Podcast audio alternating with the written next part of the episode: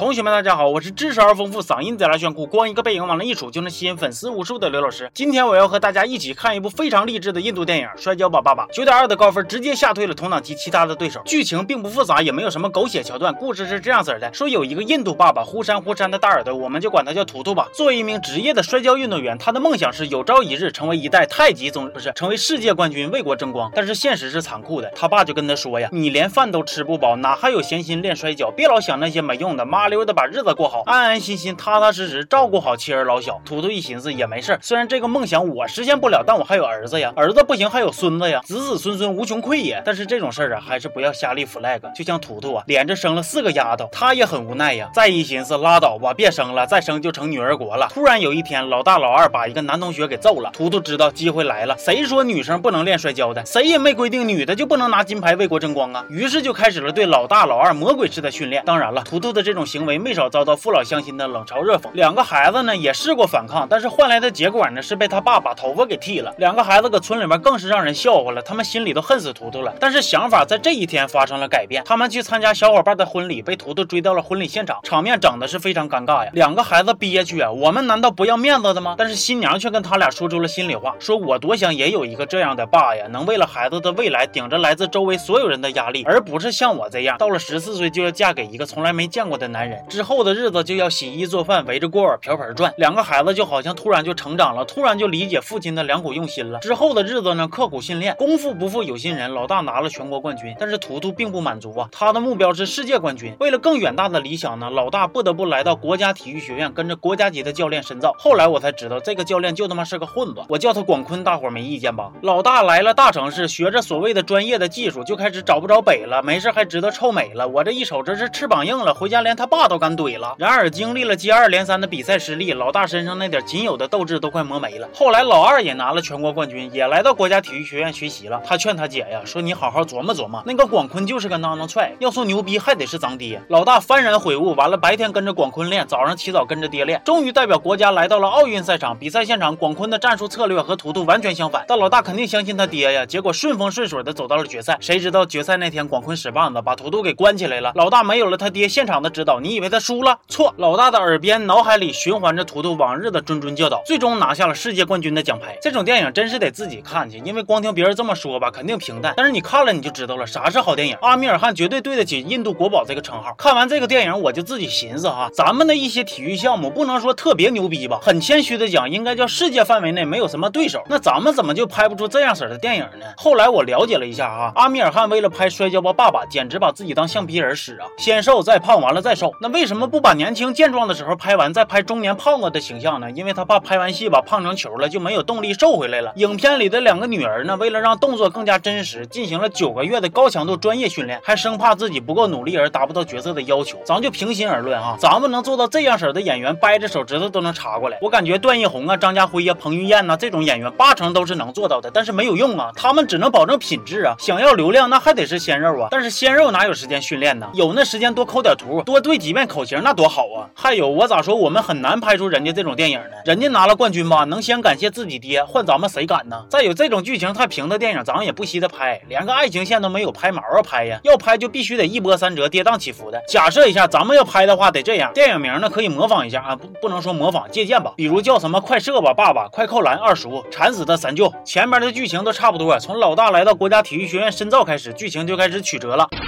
老大入学第一天就被他的教练广坤身上所散发的气质所吸引，那黝黑的皮肤、唏嘘的胡茬、飘逸的秀发、深邃的眼眸，无时无刻不向外迸射出男性的荷尔蒙啊！老大坠入爱河，迷失了自我。后来老二也考进来了，发现自己的亲姐姐竟然变成了小三儿，而对象竟然是这样子的男人。老二气不打一处来，决定让老大悬崖勒马。但是老大已经坠入爱河，执迷不悟，没有办法。老二只好使用美人计来勾引广坤，来试图拆散他俩。于是老大老二竟然从亲姐妹变成了情敌。当他们的爸爸图图知道这一情况之后，勃然大怒啊。图图来找两个女儿当面谈谈。图图说：“真是胡闹，你们两个傻孩子竟然为了广坤而争风吃醋。哎，是时候告诉你们一个秘密了。”两个女儿很惊讶：“什么秘密？关注刘老师二五零吗？”图图说：“不对，你们想多了。秘密其实就是广坤是你们的堂哥呀。”这个消息有如晴天霹雳，而眼看着比赛在即，老大却意外的发现自己竟然怀了广坤的骨肉，而广坤清楚的知道他和老大只是玩玩，没有结果的，而且考虑到自己的事业，他让老大把孩子打掉，不能耽误比赛。涉世未深的老大还在相信广坤的花言巧语，真的准备打掉孩子。他的老爸图图得知这一情况，又勃然大怒，告诉他：“傻孩子，我只有你们两个女儿。”老大闪着大眼睛问：“我们不是四姐妹吗？”图图很紧张的样子，胡说什么开放了二胎，所以我有且只有两个女儿。傻闺女，你不能把孩子打掉，那是一条生命啊，生下来我养。然后在图图每天的祈祷中，老大流产了，但是他并没有选择恢复，而是立马投入到训练之中。最终凭借着图图每天分享给他的养生技巧、训练妙招、食物相生相克的小文章，老大终于成为了世界冠军。他感感谢呃，反正感谢了好多，最后感谢的他爸，惊不惊喜，意不意外，曲不曲折？但是我实在编不下去了，这是我脑补出来，如果这种电影是咱们来拍的话，可能出现的情况。当然了，调侃归调侃，归根结底是希望咱们自己的电影产业能够越来越好啊！我也不想总吐槽啊，多累挺啊！这期就到这儿了，我们下期见吧，哦。